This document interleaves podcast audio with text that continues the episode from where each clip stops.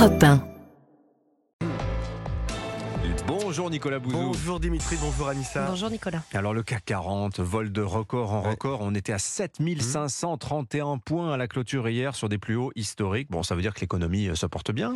Écoutez, ça veut dire que l'économie mondiale semble avoir évité une récession et je vais vous dire, c'est déjà un point satisfaisant. Alors, il ne vous avait pas échappé que la sortie du Covid avait été suivie d'une inflation d'une ampleur inconnue depuis les années euh, 80.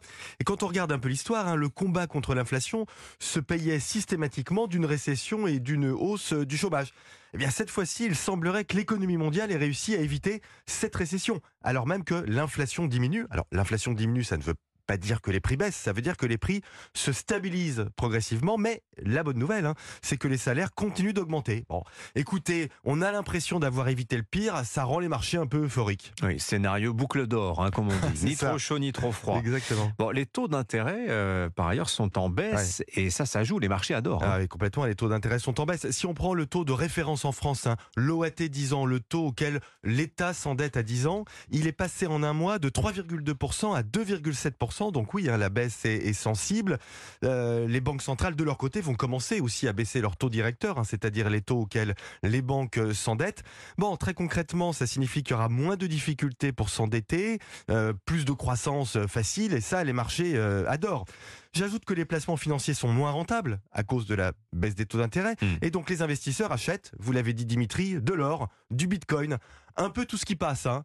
Dernier point positif, mais c'est important, euh, le baril de pétrole, et ça c'est aussi une bonne surprise, hein, est passé depuis la rentrée de 96 dollars à 74 dollars Ah oui. aujourd'hui. Et on le voit à la pompe, hein, d'ailleurs. Exactement, mais le gaz euh, baisse aussi, et des matières premières industrielles comme le cuivre ont aussi un cours qui baisse. Bon, ça va pas si mal. Bah oui, mais même à vous entendre, tout va bien. Non, il reste des problèmes, notamment l'endettement public des États qui a beaucoup augmenté euh, pendant la crise. C'est particulièrement vrai pour les pays les plus pauvres, hein, les pays en voie de développement en Afrique subsaharienne. On commence à évoquer des défauts de paiement, mais regardez les entreprises qui composent le CAC 40. Les LVMH, L'Oréal, Kering, Accor, Dassault, Thales, ce sont des entreprises mondiales dans le luxe, la défense, le tourisme, des secteurs qui vont euh, très bien.